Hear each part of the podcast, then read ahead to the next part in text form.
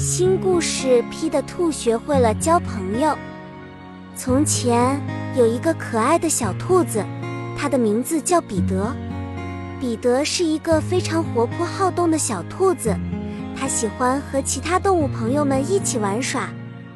然而，彼得发现自己在交朋友方面有些困难，因为他不太了解如何与他人建立良好的关系。有一天，彼得听说森林里有一个神奇的花园，那里生长着一朵能够赋予动物们智慧和友善的奇特花朵。彼得决定去寻找这朵花，希望它能帮助他学习如何与其他动物交朋友。彼得踏上了前往花园的冒险之旅，在路上，他遇到了一只忧郁的小鸟，名叫莉莉。莉莉告诉彼得。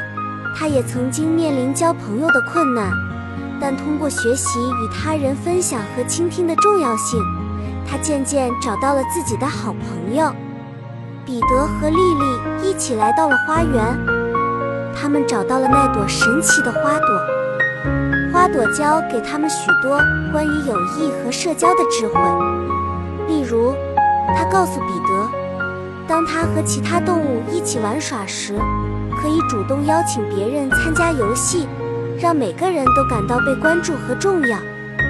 另外，花朵还分享了一个关于分享的例子。他告诉彼得，当他有一块美味的胡萝卜时，可以将一部分分给其他动物，这样大家都能分享快乐和美味，友谊也会因此更加牢固。彼得和莉莉回到森林后。他们开始将花朵的智慧付诸实践。彼得努力展示他的关心和尊重，他学会了倾听他人的故事，并在需要的时候给予帮助和支持。他邀请其他动物一起参加游戏，与他们分享自己的食物。他们渐渐成为了彼此的好朋友。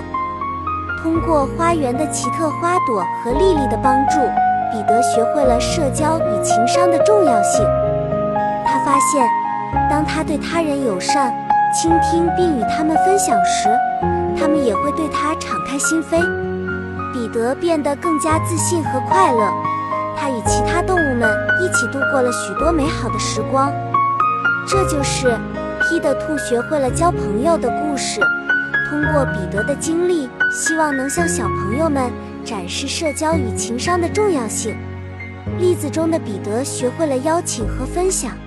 希望能帮助小朋友们理解如何与他人建立良好关系。这些经历将鼓励小朋友们学会尊重他人，倾听他人的需求，并在友谊中获得快乐和成长。今天的故事讲完了，希望小伙伴们喜欢我分享的故事。感谢你们的收听。